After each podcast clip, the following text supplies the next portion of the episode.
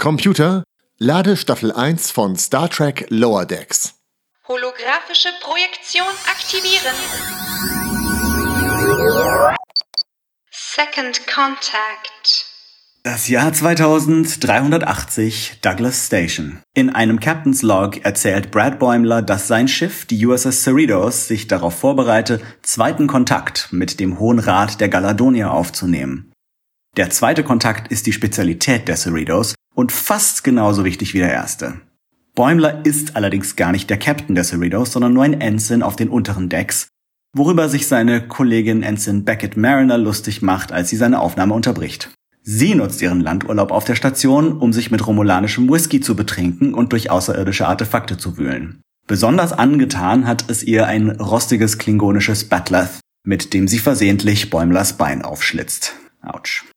Mit einem Shuttle kommt die orionische Wissenschaftsoffizierin Ensign Devana Tandy auf der Cerritos an und ist sehr aufgeregt über ihren neuen Posten.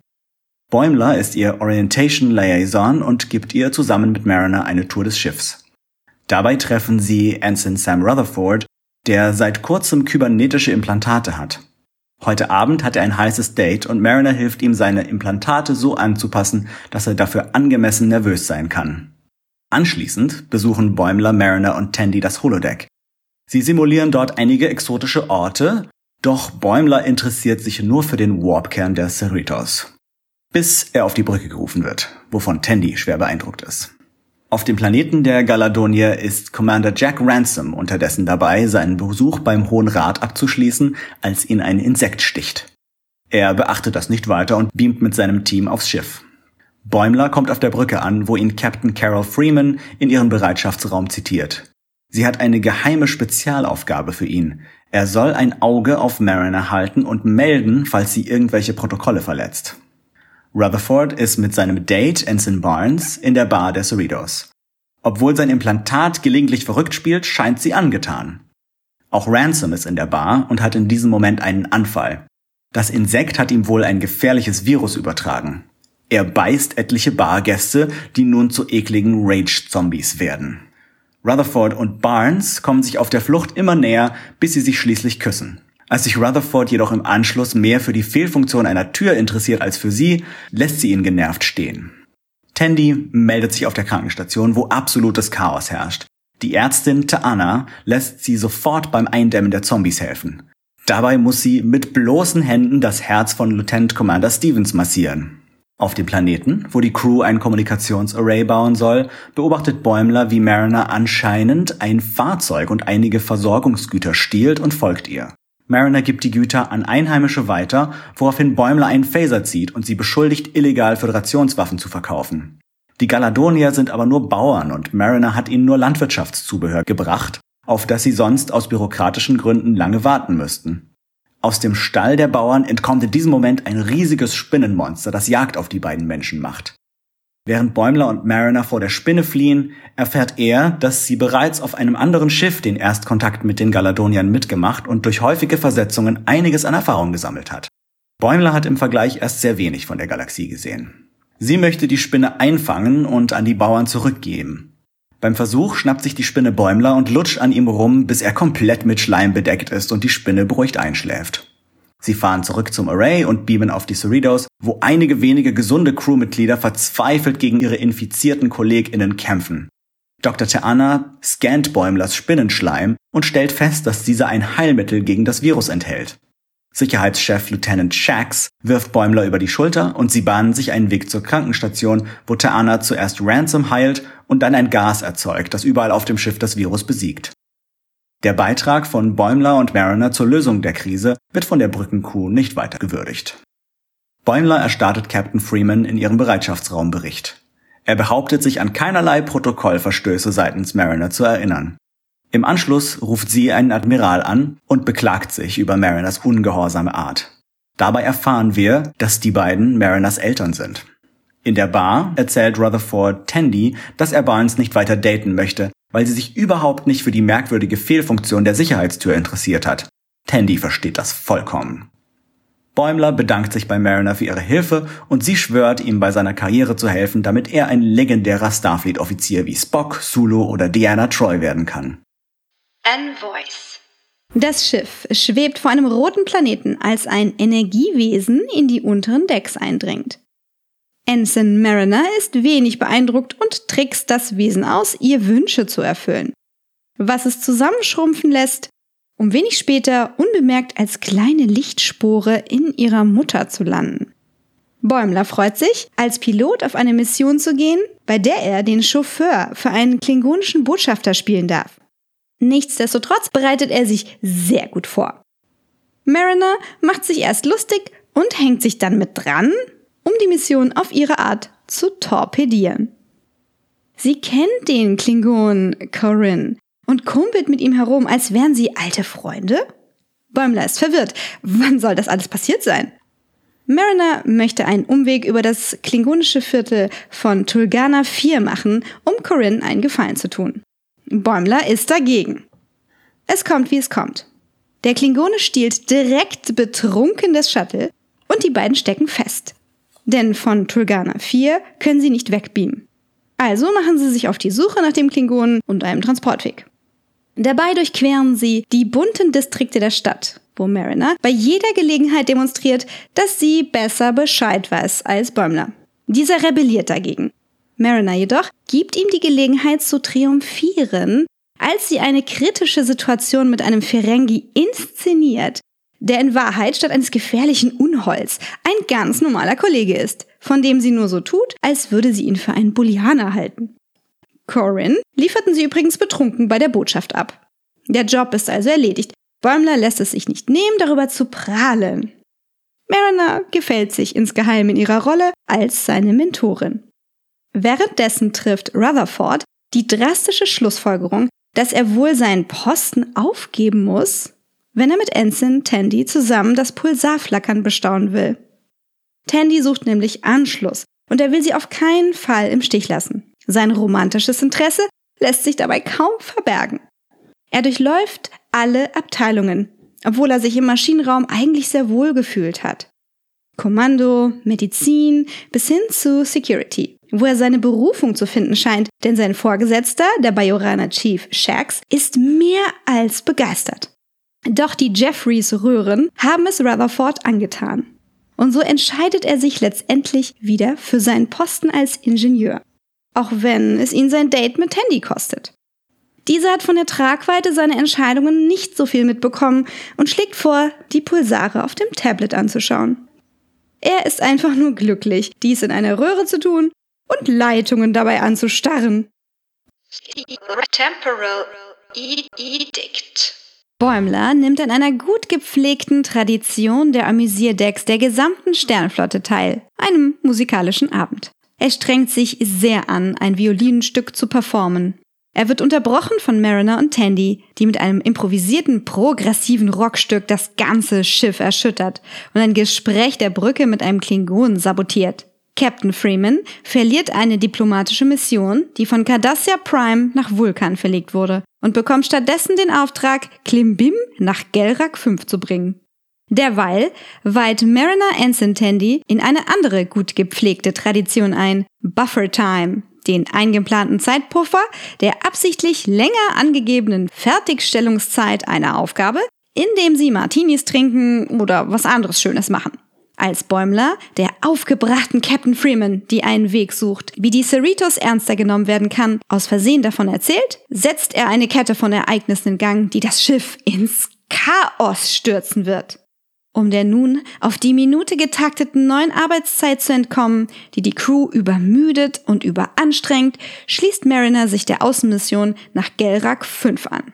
Dabei gerät sie mit Commander Ransom aneinander und diskutiert nicht nur einmal mit ihm über die richtige Vorgehensweise nach Sternflottenart. Natürlich hat die übermüdete Crew das falsche Dingsbums in die Kiste gepackt. Und so bekommen die kristallanbetenden GelrakianerInnen einen Tobsuchtsanfall, als ihnen ein Baumstumpen, das Symbol ihrer Erzfeinde, präsentiert wird. Die Kristall-Aliens greifen die völlig überlastete und systematisch kollabierende Cerritos an, auf der nur Bäumler die Ruhe weg hat und erst spät bemerkt, dass etwas nicht stimmt. Zusammen mit Captain Freeman geht er gegen die Graffiti sprühenden, sehr leicht zu überwältigenden Aliens vor. Mariner und Ransom derweil wurden gefangen genommen und sollen mit einem sagenumwobenen Kristallschwert gegen einen Champion antreten oder unter einem sagenumwobenen Kristallklotz zertrümmert werden. Mariner und Ransom prügeln sich förmlich darum, wer die Ideale von Starfleet auf dem Kampfschauplatz repräsentieren darf. Ransom sticht der übereifrigen Mariner mit dem Schwert in den Fuß, um sie kampfunfähig zu machen, und übernimmt die Rolle des muskelprotzenden, eingeölt glitzernden Helden. Sie muss sich dagegen wehren, das und seine Argumentation attraktiv zu finden. Und tatsächlich, Ransom gewinnt. Auf der Cerritos eskaliert die Situation bis zur Brücke. Bäumler rät der Führungsriege entgegen seiner eigenen Präferenzen, dass der einzige Weg zurück zur Normalität sei, den Zeitpuffer wieder einzuführen. Gesagt, getan. Alle Regeln und Protokolle werden aufgehoben, um das Schiff zu retten. Ein Vorgehen, das ab jetzt der Bäumler-Effekt heißen soll. Auf dem Schiff und auch auf Gelrak 5 entwickelt sich alles zum Positiven. Die Parteien sind sich nicht mehr böse. Mariner bekommt von Dr. Kätzchen ihren Fuß verarztet. Die Narbe möchte sie jedoch ihrer Sammlung hinzufügen. Bäumler muss akzeptieren, dass das absolute Gegenteil seiner Fasson auf Messing gedruckt wurde, um zukünftige Generationen zu informieren. Am Ende scheint es das Zusammenkommen seiner Taktik und der von Mariner zu sein, die den Geist der Sternenflotte ausmacht. Moist Vessel.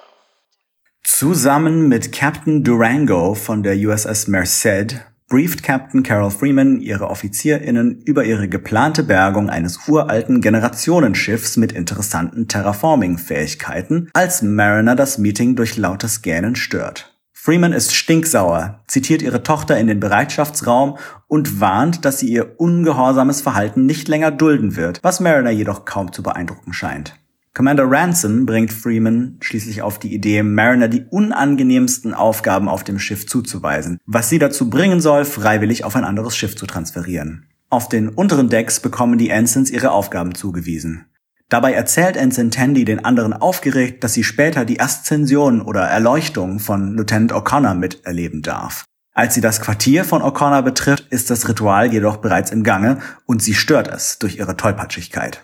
O'Connor wird nicht erleuchtet und ist sauer. Tandy ist völlig verzweifelt. Sie verfolgt O'Connor für den Rest des Tages und versucht alles, um es wieder gut zu machen, doch der will davon nichts wissen. Mariner beginnt ihre unangenehmen Aufgaben. Sie säubert die Abfallbehälter des Holodecks, ölt den Turbolift und schrubbt Kohlenstoff vom Kohlenstofffilter. Bei letzterem gelingt es ihr sogar, der Aufgabe etwas Spaß abzugewinnen, indem sie es zu einem Wettbewerb mit anderen Crewmitgliedern macht. Als Freeman davon hört, denkt sie sich eine neue Strategie aus. Sehr zu ihrer Überraschung wird Mariner vor den anderen BrückenoffizierInnen und einem schockierten Bäumler zum Lieutenant befördert. Sie kriegt eine neue Uniform und muss ab jetzt jeder Menge sterbenslangweiliger Meetings beisitzen, was ihr ganz und gar nicht gefällt. Auch Freemans Vocal Jazz Performance oder dem Pokerspiel der BrückenoffizierInnen kann sie nicht viel abgewinnen. Als Bäumler die unglückliche Mariner in ihrem riesigen neuen Quartier besucht, kommt er auf den Gedanken, dass er vielleicht auch mal ein paar Regeln brechen müsste, um ebenfalls befördert zu werden. Um das zu testen, kippt er Ransom einen Kaffee auf die Hose, was diesem aber gar nicht gefällt. Captain Durango ist derweil besorgt um das öffentliche Ansehen seines Schiffs und bringt die Merced beim Abschleppen des Generationenschiffs in eine prominentere Position. Das sorgt jedoch dafür, dass der Traktorstrahl eine Hüllenplatte lockert und die Terraforming-Flüssigkeit aus dem Inneren des uralten Schiffs auf die beiden Sternflottenschiffe transportiert. Sofort beginnen sich Teile der Schiffe in Pflanzen, Wasser und Gestein zu verwandeln. Im Maschinenraum sind Tandy und O'Connor von Korallen und steigendem Wasser umgeben. Sie gesteht, dass sie ihm nur helfen wollte, damit er sie mag. Sie kann es nicht ertragen, wenn Leute sie nicht mögen. Er wiederum hat sie nur als Ausrede genutzt, weil er das mit der Erleuchtung gar nicht wirklich durchziehen wollte. Sie sehen ein, dass sie sich beide blöd verhalten haben und in Wirklichkeit Freunde sind. Als das Wasser weiter steigt, nutzt Tandy einen glühenden Stein, um sie aus dem Maschinenraum zu befreien. Kurz darauf rettet auch O'Connor Tandy, indem er sie vor einem fallenden Felsbrocken rettet, wobei er jedoch selbst verletzt und eingeklemmt wird. Freeman und Mariner versuchen, sich durchs Gestein einen Weg zu den Umweltkontrollen des Schiffs zu bahnen, wobei die Kapitänin dauernd Mariners Vorgehen kritisiert. Als sie schließlich ihr Ziel erreichen, stellt sich heraus, dass die nur vermeintlich faule Mariner doch das Missionsbriefing studiert hat und dadurch auf die Idee kommt, dass Perazine Gas den Terraforming-Effekt aufhalten könnte. Freeman ist beeindruckt. Das Gas zeigt Wirkung und löst auch den Felsen auf, unter dem O'Connor eingeklemmt ist. Er und Tandy küssen sich, doch sein selbstloser Akt hat tatsächlich seine Aszension eingeleitet. Er verwandelt sich unter Schmerzen in ein leuchtendes Energiewesen und verschwindet in die Sphären des lächelnden Koalas, bevor er Tandy das Geheimnis des Lebens verraten kann. Die Merced wurde durch das Terraforming schwer beschädigt, weswegen Freeman und Mariner deren Crew im letzten Moment aufs Generationenschiff beamen. Mutter und Tochter umarmen sich. Die Cerritos liefert das Generationenschiff bei einer Föderationsstation ab, wo Admiral Vasari Freeman und Mariner Medaillen verleiht. Mariner macht sich jedoch lustig über die Aussprache des Admirals, was schließlich zu ihrer Degradierung führt. Sie kehrt nun zurück in die unteren Decks, wo Bäumler völlig aus dem Häuschen darüber ist, dass Mariner alles erreicht hatte, was er je wollte und es ihr nichts bedeutet. Zum Trost gibt sie ihm ihre Brückenoffizierinnenkarte, mit der er richtig gutes Essen aus dem Replikator kriegen kann.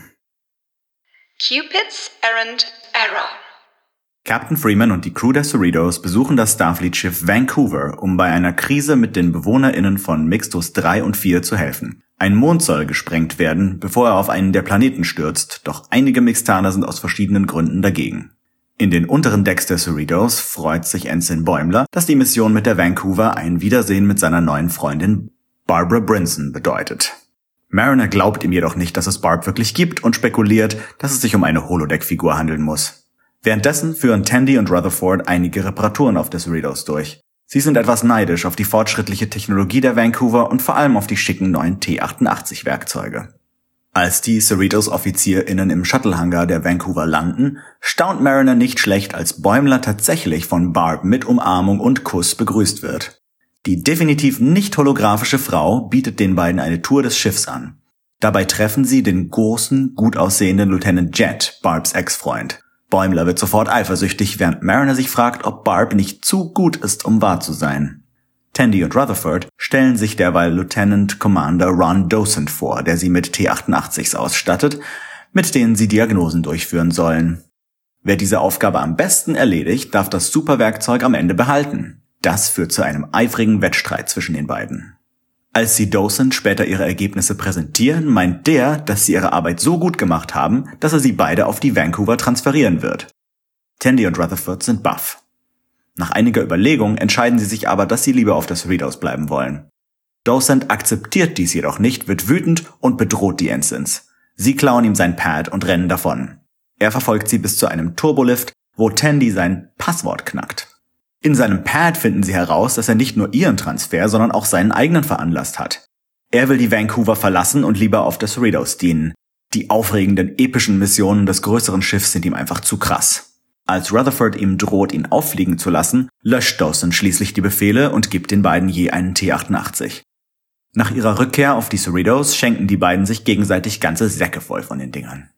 Im Konferenzraum der Vancouver hat Captain Freeman mittlerweile Lösungen für fast alle Probleme der Mixtaner gefunden. Der einzige, der immer noch unglücklich ist, ist ein Vertreter eines dritten Planeten, Mixtus 2. Der instabile Mond ist das einzige, was seinen Planeten vor gefährlichen Schadstoffen schützt. Nach langer Debatte und Verhandlung stellt sich aber heraus, dass der Vertreter nur sich selbst und seine Frau vertritt. Der Planet ist ansonsten unbewohnt. Man muss wissen, die beiden sind sehr reich. Erleichtert bricht Freeman die Verhandlungen sofort ab und leitet die Mondsprengung ein. Im Maschinenraum arbeiten Barb und Lieutenant Jet an einer Simulation der Monde und Planeten, als Bäumler sie überraschend besucht und ihre Arbeit stört. Mariner hat sich heimlich auch in den Raum geschlichen und versucht auf aufdringliche Art nachzuweisen, dass Barb kein normaler Mensch ist. Sie glaubt, es kann unmöglich sein, dass eine so attraktive, sympathische Frau wie Barb auf jemanden wie Brad Bäumler steht. Der entschuldigt sich für Mariner und verlässt mit ihr den Raum. Mariner hat eine ganze Reihe von Theorien aufgestellt, wer oder was Barb in Wirklichkeit ist. Doch Bäumler will davon nichts wissen. Ihm ist wichtiger, Barb zu beeindrucken, weswegen er sich vom Replikator ein extrem cooles Outfit zusammenstellen lässt, das alle coolen Outfits der Weltgeschichte in eins kombiniert. So neu eingekleidet besucht er Barb in der Schiffsmesse. Er versucht gezwungen, oberlässig zu wirken und repliziert sich ein Bier, das er jedoch versehentlich auf Barb ausschüttet. Barb ist irritiert von seinem Gehabe und geht. Bäumler will es wieder gut machen und Barb Geschenke in den Shuttlehanger bringen. Dort hört er jedoch sie und Jet stöhnen und glaubt, dass sie ihn betrügt. Tatsächlich haben die beiden nur ein Rohr verlegt. Also Buchstäblich. Ähm. Barb ist wütend und Bäumler hat Angst, dass er ihre Beziehung zerstört hat, doch sie versichert ihm, dass sie ihn noch immer liebt. Mariner stört diese traute Zweisamkeit, als sie auf der Suche nach einem Giftstachelschwanz Barbs Hose runterzieht. Als Barb und Bäumler empört gehen, um auf einer Orbitalplattform an der Sprengung des Mondes mitzuarbeiten, findet Mariner ein verdächtiges Exoskelett auf dem Boden. Ihre neue Theorie, Barb ist ein bösartiger Alien-Parasit. Sie zieht sich einen Raumanzug an und macht sich ebenfalls auf den Weg zur Orbitalplattform, um Bäumler zu retten, den sie jedoch zum Entsetzen beider nackt vorfindet. Durch eine Erschütterung der Plattform wird Bäumler ausgenockt, was für die eben hereinkommende Barb sehr verdächtig aussieht. Die beiden kämpfen. Nach einigem Hin und Her kommen die beiden jedoch ins Gespräch über verschiedene peinliche Erlebnisse aus Bäumlers Karriere und vertragen sich schließlich. Sie sehen ein, dass wohl keine der beiden ein Parasit ist und Barb erlaubt Mariner, sie zu scannen. Dabei stellt diese fest, dass es tatsächlich einen Parasiten auf der Plattform gibt, und zwar auf Bäumlers Hinterkopf. Der Parasit gehört zu einer Spezies, die sich vermehrt, indem sie ihre Wirte unwiderstehlich für potenzielle Partner macht. Barb versichert Bäumler, dass sie ihn nicht nur deswegen mochte, will ihn aber dennoch nicht weiter daten und sich lieber auf ihre Karriere konzentrieren. Mit Mariner wird sie aber weiter in Kontakt bleiben. Terminal Provocations. Auf den Gangquartieren brummen und summen die fähnliche Raumschiffgeräusche. Ransom, der öfter diesen Flur zu nehmen scheint, ist alarmiert. Und Intro. Die Cerritos bewacht verlorene Fracht eines uralten Sternflottenschiffs. Der Captain, der das Wrack fand, möchte es plündern, soll jedoch nur einen Finderlohn bekommen.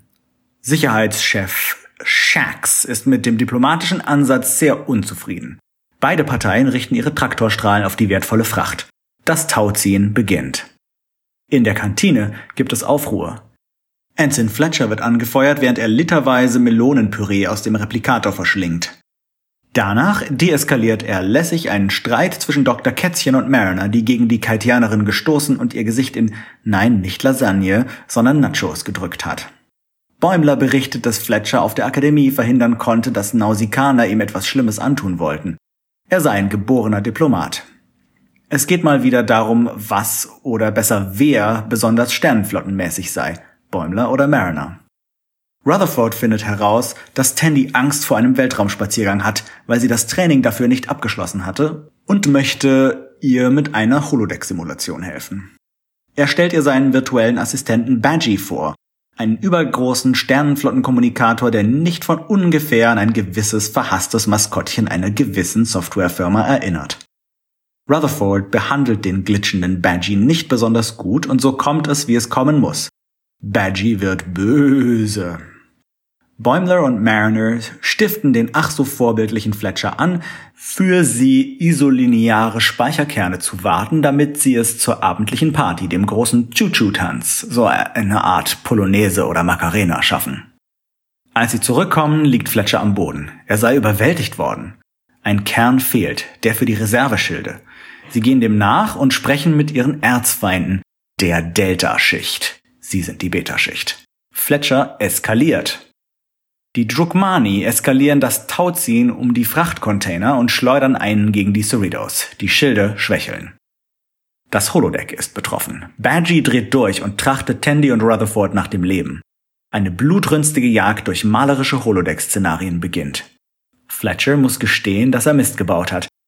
Er verband sich mit dem Speicherkern, weil er schlauer werden wollte, aber stattdessen schuf er ein Monster. Gerade als Mariner Fletcher großmütig seinen Fehlern nachsieht, erwacht der Kern zum Leben und beginnt sich Technologie einzuverleiben. Rutherford muss auch etwas gestehen. Er hatte Badgie noch nicht fertiggestellt, wollte aber vor Tandy angeben. Das unfertige Programm einzufrieren soll die beiden retten, wortwörtlich. Es gelingt ihnen, ihn in Eis und Schnee zu erschöpfen. Rutherford stellt sich dem blutigen Kampf mit seiner Schöpfung, bis er Badgie schließlich den Hals umdreht. Das Kernmonster bringt Fletchers wahren Kern hervor. Er würde lieber das Schiff aufs Spiel setzen, als für seine Fehler gerade zu stehen. Bäumler und Mariner werfen das Monster aus der Luftschleuse. Auf direkten Kurs bei den Drukmani anzudocken Ups. Doch das rettet die Cerritos. Das Schiff der Drukmani treibt ab, während es von innen zerlegt wird. Ransom ist mal wieder zufällig in der Gegend und trifft auf Mariners kreative Auslegung der Geschehnisse. Fletcher wird als Held gefeiert und in den Rang eines Lieutenants und auch noch auf Bäumlers Traumschiff, die Titan, befördert. Bäumler trägt's mit Fassung und hofft, dass Fletcher nun ein besserer Mensch werden wird. Doch nur eine Woche später meldet er sich von der Erde. Gefeuert und am Rockzipfel der beiden zuppelnd. Doch die beiden täuschen eine Störung vor und schließen das Kapitel Falsche Freunde ab. Sie selbst scheinen auf dem Weg, echte Freunde zu werden. Much ado do, do, do about Bäumler. Viel Lärm um Bäumler. Aber erstmal ist Tandy auf den Hund gekommen. Anscheinend hat sie sich vom Badgie-Vorfall nicht abschrecken lassen und ist selbst unter die Schöpferinnen gegangen. Dabei scheint es sich jedoch eher um eine künstlerische Interpretation des Konstruktes Canis lupus familiaris zu handeln, denn sie kann wie eine Spinne laufen, als Würfel durch die Gegend klappern und überhaupt alles anstellen, was kein normaler Hund kann. Captain Freeman, Shax und Ransom sind auf geheimer Geheimmission, wichtige Pflanzen von A nach B zu bringen. Mariner wird auf die Probe gestellt, als sie sich der neuen, wenn auch temporären Führungsriege unterstellen muss, deren Spezialität es ist, in solchen Fällen einzuspringen. Zu ihrer Überraschung handelt es sich bei Captain Ramsay um ihre alte Freundin Amina, mit der sie früher viel Unsinn getrieben zu haben scheint. Ramsay ernennt Mariner zur ersten Offizierin, da sie vollstes Vertrauen in ihre Entschlossenheit und Kompetenz hat. Sie wundert sich, dass Mariner auf den unteren Rängen versauert und will ihr dabei helfen, sich zu beweisen. Doch Mariner versagt bei fast jeder Aufgabe, die sich dem hervorragenden Team von Captain Ramsay stellt. Sie vergisst die Tricorder, stellt sich ungeschickt in der Schwerelosigkeit an und scheint gar nicht so eine Draufgängerin zu sein, wie sie immer behauptet. Währenddessen ist Bäumler, der sich von Rutherford zum Testen der Transporter hat einspannen lassen, im letzten Zustand des Beaming-Vorgangs gefangen. Als transparent blau glitzernde Erscheinung wird er auch noch von einem Soundeffekt begleitet. So muss er die von ihm mit Spannung erwartete temporäre Brückencrew direkt wieder verlassen und stattdessen mit der Krankenstation Vorlieb nehmen. Rutherford kann den sphärischen Ton abstellen, doch Dr. Taana verweist Bäumler an eine Spezialklinik der Division 14. Die hätten einen schönen Kurort mit Gesundheitsfarm für Fälle wie ihn. Und Tandys Hund, denn der ginge ja wohl mal gar nicht. Sie werden auch gleich abgeholt von einem gruseligen schwarzen Schiff, der NX 75300 Osler. Dort treffen sie auf bemitleidenswerte Gestalten, deren Existenzen durch Transporterunfälle oder andere Anomalien für immer verändert wurden. Ihr Vorsprecher, ein zur Hälfte verjüngt und zur Hälfte gealterter Mensch, stiftet eine Meuterei an. Denn er glaubt, es gäbe gar keine Gesundheitsfarm, sondern dieses Schiff sei nun ihre Endstation. Bäumler petzt direkt beim Edosianer, kann eine Auseinandersetzung dadurch jedoch nicht verhindern. Die Cerritos trifft wie geplant auf die Rubido. Diese treibt jedoch energielos im Raum. Als Ramsey, Mariner und das Team dem nachgehen, finden sie eine verängstigte Crew, die sich vor einem unbekannten Wesen versteckt, das um sie herum zu lauern scheint. Dieses bekommt nun frische Energie gespeist und beginnt das Schiff von innen zu zerlegen. Da es nun richtig ernst wird, kommt Mariners Entschlossenheit durch und sie meistert die Situation. Ramsay kommt ihr auf die Schliche. Sie hat ihre Fehltritte nur vorgetäuscht, um nicht befördert zu werden. Ramsay versteht nicht, warum Mariner sich selbst sabotiert. Sie sei doch immer so ein strahlendes Vorbild gewesen. Derweil wird Bäumler aus einer Luftschleuse befördert und landet auf einer Grünwiese die malerische Gesundheitsfarm heißt ihre neuen Patienten willkommen. Nur Bäumler gehört hier nicht mehr her, denn er ist endlich fertig gebeamt. Tandy verabschiedet sich von ihrer Hündin, die aus Rücksicht auf ihr Frauchen die ganze Zeit nichts sagen wollte, dass diese keinen normalen Hund gebaut hatte. Zurück auf der Cerritos trifft Tandy in der Kantine auf einen richtigen Hund und findet es einfach nur eklig. Ramsey und Mariner feiern die erfolgreiche Evakuierung der nun zerstörten Ruby-Doo. Rutherford hat es nun mit einer ganzen Crew von unfertig gebeamten Personen zu tun. Mariner erklärt ihrer Freundin, dass sie ihre Zeit in den Lower Decks braucht, um sich ihr Leben zurechtzulegen. Bevor Ramsey nachfragen kann, muss sie einen Annäherungsversuch von Ransom abwehren. Versöhnt schauen die beiden alten Freundinnen aus dem Fenster, wo in der Ferne das quallenartige schiffsgroße Energiewesen davon schwebt und noch ein paar Hüllenteile mit sich trägt. Veritas. Die Lower Decker werden auf dem unwirtlichen Alienplaneten Kativen Prime in eine Art Kerkerzelle geworfen. Sie haben keine Ahnung, was los ist. Die Zelle stellt sich als Aufzug heraus und bringt die Crew in eine düstere Halle, in der die Brückencrew in einem Lichtstrahl gefangen in der Luft schwebt. Nun taucht Claw, ein Alien mit Augenklappe auf, der verlangt, dass die ZeugInnen die Wahrheit sagen über die BrückenoffizierInnen der Cerritos. Dazu sollen sie nacheinander in das heilige Horn der Offenheit sprechen. Mariner ist zuerst dran. Sie soll von den Ereignissen zur Sternzeit 57818.4 erzählen. Zu dieser Zeit hatten die Ensigns wegen Rutherfords Lautsprechermodifikationen einen roten Alarm verpasst und Mariner und Bäumler kamen somit verspätet auf ihren Brückenposten an. Captain Freeman hat von einem Clicket-Schiff eine Karte der neutralen Zone erhalten, woraufhin offenbar wegen eines Missverständnisses ein Konflikt ausgebrochen ist. Weil sie die Situation nicht wirklich verstehen, ist Bäumler nicht in der Lage, auf Freemans Fragen zu antworten und Mariner feuert fälschlicherweise einen Warnschuss ab. Clark kann nicht glauben, dass eine Starfleet-Offizierin jemals im Unklaren darüber sein könne, was gerade auf ihrem Schiff los sei. Als Mariner dann auch noch keine genauen Auskünfte über die Karte geben kann, platziert er sie über einem Zitteraalbecken. Rutherford soll als nächstes aussagen, will aber nur ungern von der Sternzeit erzählen, die Clark ihm nennt. Er wurde damals während seiner Arbeit vom Sicherheitschef Shax und Chefingenieur Billups angesprochen. Sie verlangen, dass er seine Implantate mit romulanischen Handbüchern und Plänen updatet, was jedoch seine Wahrnehmung und Erinnerung durcheinander bringt. Dadurch hat er einen Filmriss und verpasst das Briefing für eine Mission, die ihm beim Wiedererlangen seines Bewusstseins auf ein vulkanisches Shuttle gebracht hat, von dem aus die drei mit Fallschirmen in eine Art Raumschiffmuseum springen. Er verliert wieder etwas Zeit und ist nun im Museum unter einem alten romulanischen Bird of Prey. Shax trägt ihm auf, die Wachen mit einem Fächertanz abzulenken, während er ihnen Zugang zum Schiff verschafft. Noch ein Filmriss. Jetzt steht Rutherford in einem Raumanzug im freien All. Nein, eigentlich auf der Hülle des getarnten Bird of Prey. Nach dem nächsten Bewusstseinsverlust ist Rutherford auf einer Gorren-Hochzeit und wird angegriffen. Clar will von letzterem jedoch nichts wissen. Ihn interessiert nur, wie genau sie den Bird of Prey geklaut haben. Rutherford weiß es nicht und wird ebenfalls über dem Aalbecken platziert. Tandy kommt als nächste dran. Sie soll Clar erzählen, ob sie und Commander Ransom jemals die romulanische neutrale Zone betreten haben. Tandy sagt, sie darf ihm das nicht sagen. Als Clar auch sie in Richtung Aalbecken bewegt, willigt sie jedoch ein auszusagen, wird aber klassifizierte Details auslassen. In ihrer Erzählung war Tandy sehr aufgeregt darüber, dass sie die Konferenzräume putzen darf. Während sie das tut, betritt Ransom den Raum mit einigen anonymen Spezialkräften. Er fragt Tandy, ob sie The Cleaner ist, was sie bejaht. Sie soll an einer geheimen Mission in der neutralen Bleep teilnehmen. Dabei landet sie auf dem Bird of Prey, den Rutherford zuvor geklaut hatte. Sie kommt nicht dazu, Ransom darüber aufzuklären, dass ihre Teilnahme an der Mission wahrscheinlich ein Missverständnis ist, weil immer mehr romulanische Warbirds auftauchen, die nach dem getarnten Schiff scannen.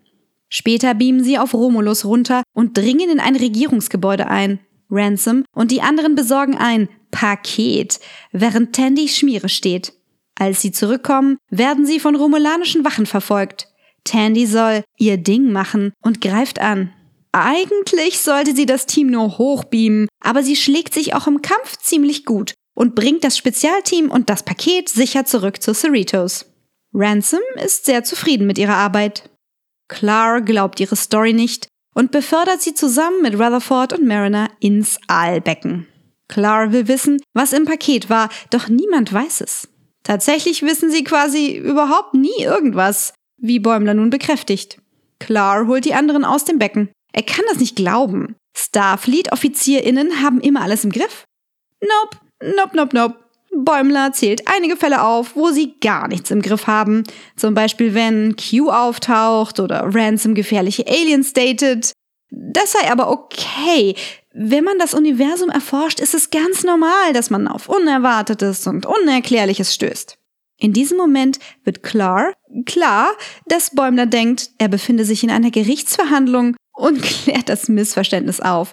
Es ist kein Gericht, sondern eine Party. Er will feiern, dass ihn die heldenhafte Crew der Cerritos aus der Gefangenschaft auf Romulus befreit hat. Er war das Paket. Klar ist enttäuscht, dass die Party nicht so lief, wie er sich das vorgestellt hat und nun schon seine Zeit im Veranstaltungssaal abgelaufen ist. Zurück auf der Cerritos lobt Captain Freeman Bäumlers mutige Verteidigung der Sternflotte. Sie will ab jetzt mehr Offenheit zulassen und ihre Crew besser informieren. Was sie sich jedoch schnell anders überlegt, als die Ensigns beginnen, sie mit Fragen zu bombardieren. Crisis Point. Nachdem Ensign Beckett Mariner auf einem von der ersten Direktive geschützten Planeten von humanoiden Ratten und Echsen verhindert hat, dass die einen die anderen aufessen, obwohl sie sehr lecker sind, platzt ihrer Mutter Captain Freeman der Kragen. Beckett muss zur Therapie. Ein grüner, ebenso humanoider Vogel, der Schiffstherapeut, kann sie nicht lange in der Sitzung halten. Auf dem Holodeck findet sich die Lösung. Bäumler hat das perfekte Programm entwickelt, um sich für sein bevorstehendes Interview beim Captain vorzubereiten. Eine fast perfekte Simulation des aktuellen Schiffsbetriebs samt Crew. Ein paar Daten fehlen ihm jedoch noch, also ist sein Plan, die simulierte Crew über Captain Freeman auszufragen. Mariner hat andere Pläne. Sie will sich selbst therapieren und an ihrer virtuellen Mutter abreagieren. Kurzerhand hackt sie Bäumlers Programm und versetzt ihn, sich, Rutherford und Tandy in eine Filmszenerie. Sogleich fliegen die Namen der Besetzung über ihre Köpfe und Bäumlers Albtraum beginnt. Zunächst wirkt alles traumhaft, als Bäumler dem minutenlangen Anflug auf die im Weltraumdock wartende Cerritos beiwohnt. Captain Freeman hat eine geheimnisvolle, sonst nur der Enterprise zukommende Mission angenommen. Sie begegnen Vindicta, einer unkontrolliert rachsüchtigen Weltraumpiratin und der Rolle, die Mariner für sich selbst gewählt hat. Vindicta stürmt das Schiff mit ihren getreuen Kriegern Tandy und Bionic Five, den aufgemotzten Versionen ihrer Freunde. Tandy zuckt zusammen, als Mariner Vindicta sie als diebische Piratin bezeichnet, aber spielt zunächst mit. Während Vindicta die Crew Person für Person tötet, macht Bäumler das Beste aus der Situation und setzt seine Befragungen fort. Bevor Ransom ihm sagen kann, gegen welches Essen Freeman allergisch ist, löst auch er sich im Disruptorstrahl auf. Rutherford findet Gefallen an der Simulation, da er seinem Chef endlich mal seine wahren Gefühle gestehen kann, die grundlegend positiv sind. Tandy dagegen schmeißt den Job hin. Sie ist gekränkt von ihrer vorurteilsbelasteten Rolle in Mariners Theater. Aber noch untragbarer findet sie Vindictas brutale Eskalation. Holodeck, Tür. Vindicta konfrontiert Freeman, sprengt ihr Schiff und bringt die Cerritos zum Absturz. Als sie dem Captain nach dem Leben trachtet, gibt es nur eine, die sie aufhält. Ensign Beckett Mariner. Mit der prügelt sie sich so richtig und kommt ihren Problemen auf die Spur. Sie würde alles für ihre Mutter tun. Und diese würde ja nur so streng mit ihr sein, weil die Cerritos ihre letzte Chance in Starfleet sei. Die simulierte Mariner sprengt die Cerritos, um die mittlerweile evakuierte Crew zu retten. Der Film ist zu Ende. Bäumler klatscht auf den schwarzen, von gelben Linien erleuchteten Boden. Sein Versuch, der Captain mit Schokoladenkeksen zu schmeicheln, endete darin, dass er als vermeintlicher Attentäter über eine Klippe geworfen wurde. Auf dem Amüsierdeck der Cerritos feiert Mariner ihren Triumph. Sie ist entspannt und blickt frohen Mutes einer positiveren Einstellung zu ihrer Arbeit und ihrer Mutter entgegen. Sie entschuldigt sich sogar bei Tandy, die zugibt, eben die Ausnahme der Regel zu sein. Dann entschuldigt Mariner sich sogar bei ihrer Mutter und bedankt sich dafür, dass sie die Sache mit den Ratten und Echsen ausgebügelt hat. Die Captain ist verwirrt und tobt beim Therapeuten herum. Währenddessen kehrt Bäumler in die Simulation zurück, um herauszufinden, was er für sein Interview anziehen soll. Dies wird ihm zum Verhängnis.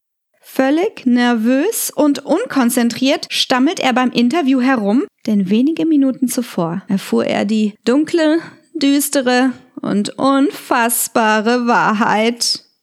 Mariner ist Captain Freemans Tochter. No small parts. Die Cerritos besucht den Planeten Beta 3, den Kirk und die Enterprise vor über 100 Jahren von der Herrschaft des Computerdespoten Landru befreit hat. Nach all den Jahren hat die Bevölkerung nun wieder angefangen, Landru zu verehren und Captain Freeman bringt sie erneut davon ab. Mariner und Bäumler bleiben länger als die restliche Crew auf dem Planeten und verteilen Künstlerbedarf an Kinder. Nicht wissend, dass die ganze Brückencrew über Mariners Kommunikator mithören kann, plaudert Bäumler aus, dass er weiß, dass Captain Freeman Mariners Mutter ist. Die brandneue USS Solvang unter dem Kommando von Captain Dayton erforscht eine Sonne im Callas-System, als sie von einem großen, geheimnisvollen Schiff angegriffen und zerstört wird. Auf der Cerritos. Tandy darf erstmals Orientierungsoffizierin für ein neues Crewmitglied sein. Ensign Peanut Hamper, eine Exocomp-Roboterin. Zunächst scheint Peanut eher ungeschickt zu sein, stellt sich dann aber als medizinisches Ausnahmetalent heraus, worauf Tandy sehr stolz ist. Rutherford probiert verschiedene neue Modi an seinen Cyborg-Implantaten aus. Mariner kann sich derweil kaum noch retten vor Einschleimversuchen der Crew, die nun alle wissen, dass sie die Tochter der Kapitänin ist. Auch Bäumler hofft, dass sie ihm mit einem Empfehlungsschreiben hilft, eine Beförderung auf ein anderes Schiff zu sichern. Stattdessen beschließt sie, sich von nun an vorbildlich zu benehmen und für sich selbst die Beförderung zu gewinnen. Schließlich wüsste auf dem neuen Schiff niemand, wer ihre Mutter ist. Die Cerritos empfängt ein Notsignal von der Solvang und bricht auf, um zu helfen. Bei der Ankunft im Color-System sind dort jedoch nur noch Trümmer der Solvang und das gleiche riesige Schiff, das nun die Cerritos attackiert und mit Greifarmen einfängt. Mariner und Bäumler kommen auf die Brücke und kriegen mit, wie sich der Captain der Angreifer meldet. Es handelt sich um Packlets. Diese Spezies täuscht Notsignale vor, um dann Technologien zu stehlen und wurde bisher immer als relativ harmlos abgestempelt. Für ihr neues Schiff hat sie jedoch so viele mächtige Teile zusammengeklaut, dass die Cerritos kaum eine Chance hat. Laserstrahlen beginnen das Schiff in Stücke zu schneiden. Captain Freeman sagt Mariner, dass sie jetzt eine ihrer abwegigen, nicht regelkonformen Ideen brauchen könnte, woraufhin diese Rutherford kontaktiert.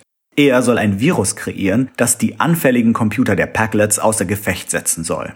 Rutherford weiß, wie er das anstellen kann. Er geht aufs Holodeck und bittet Badgie um Hilfe. Der hat mitgehört und bereits drei Viren vorbereitet, die allerdings manuell in den Packlet-Computer eingespeist werden müssen. Packlet-Angreifer beamen nun sehr langsam an Bord, weswegen Mariner, Bäumler und die Brückencrew die Brücke evakuieren und sich auf den Weg zur Waffenkammer machen. Als die Packlets ihnen den Weg versperren, kann Mariner helfen. Sie öffnet einige ihrer Verstecke voller illegaler Waren, worin sich auch Waffen befinden, mit denen sich die Cerritos Crew zur Wehr setzen kann. Dabei wird jedoch Freeman schwer verletzt und muss auf die Krankenstation gebracht werden. Dr. Taana ist gerade dabei, die Kapitänin zu stabilisieren, als Rutherford mit dem Virus hereinkommt. Zunächst denken sie, dass Peanut Hamper eine ideale Kandidatin wäre, um das Virus aufs Packlet-Schiff zu schmuggeln, doch die hat keine Lust, sich einer derartigen Gefahr auszusetzen und beamt sich lieber ins All. Stattdessen meldet sich nun Rutherford selbst freiwillig und lädt das Virus in sein Implantat. Shax will helfen. Sie steigen in Rutherfords selbstgebautes Shuttle Sequoia und rammen das Packlet-Schiff. Rutherford verbindet sich mit einer Computerkonsole, während Shax die Packlets zurückhält. Doch kurz bevor der Virus-Upload komplett ist, meldet sich Badgie, er will die Virusinstallation erst abschließen, wenn Rutherford tot ist. Als Rutherford ihn drängt, leitet Badgie die Selbstzerstörung des Schiffs ein. Um ihn zu retten, reißt Shax nun Rutherfords Implantat heraus, befördert ihn ins Shuttle und opfert sich, indem er zurückbleibt, während das Schiff explodiert. Doch der Sieg ist nicht von Dauer. Drei weitere riesige Packlet-Schiffe tauchen auf und fangen die Cerritos erneut ein. Alles scheint verloren, bis Hilfe eintrifft. Die USS Titan unter dem Kommando von Captain Riker. Das ungleich stärkere Schiff kann die Angreifer vertreiben und die Cerritos retten. Auf Starbase 77 wird die Cerritos repariert und die Crew erholt sich von der Schlacht. Tandy besucht Rutherford in einem Krankenzimmer. Zusammen mit seinen Implantaten hat er alle Erinnerungen an Tandy verloren. Sie freut sich, weil nun ihre Freundschaft noch einmal ganz von vorne anfangen kann. Im Anschluss an Shacks Beerdigung treffen sich Mariner und ihre Mutter im Bereitschaftsraum. Zu Mariners Überraschung gesteht Freeman ihr, dass sie ihrer Kritik an der Sternenflotte zustimmt. Sowohl die Sache mit Landrew als auch der Aufstieg der Packlets hätte sich mit etwas mehr Einmischung verhindern lassen. Sie will in Zukunft mit ihrer Tochter zusammenarbeiten, um ein paar Dinge anders anzugehen. In der Cafeteria treffen sich die Lower Decker und auch Riker und Troy kommen dazu. Riker sagt Bäumler, er habe gehört, dass er einer der besten Offiziere des Readers sei und gibt ihm ein Pad. Auf dem Pad stand wohl etwas über eine Beförderung auf die Titan, denn dort richtet sich Bäumler gerade sein neues Quartier ein, während Mariner ihn mit wütenden Nachrichten bombardiert. Er ignoriert das und begibt sich auf die Brücke des Schiffs, das zu einer Mission nach Tulgana 4 aufbricht. Oh mein Gott, die Titan! Ja. Give me warp in the factor of 5, 6, 7, 8. Ui! Holographische Projektion deaktivieren. Danke, Computer. Trek und Gold ist ein Podcast von und mit Adrian vom Bauer und Eve J. Kontakt treckundgold at gmail.com oder auf Twitter at treckundgold.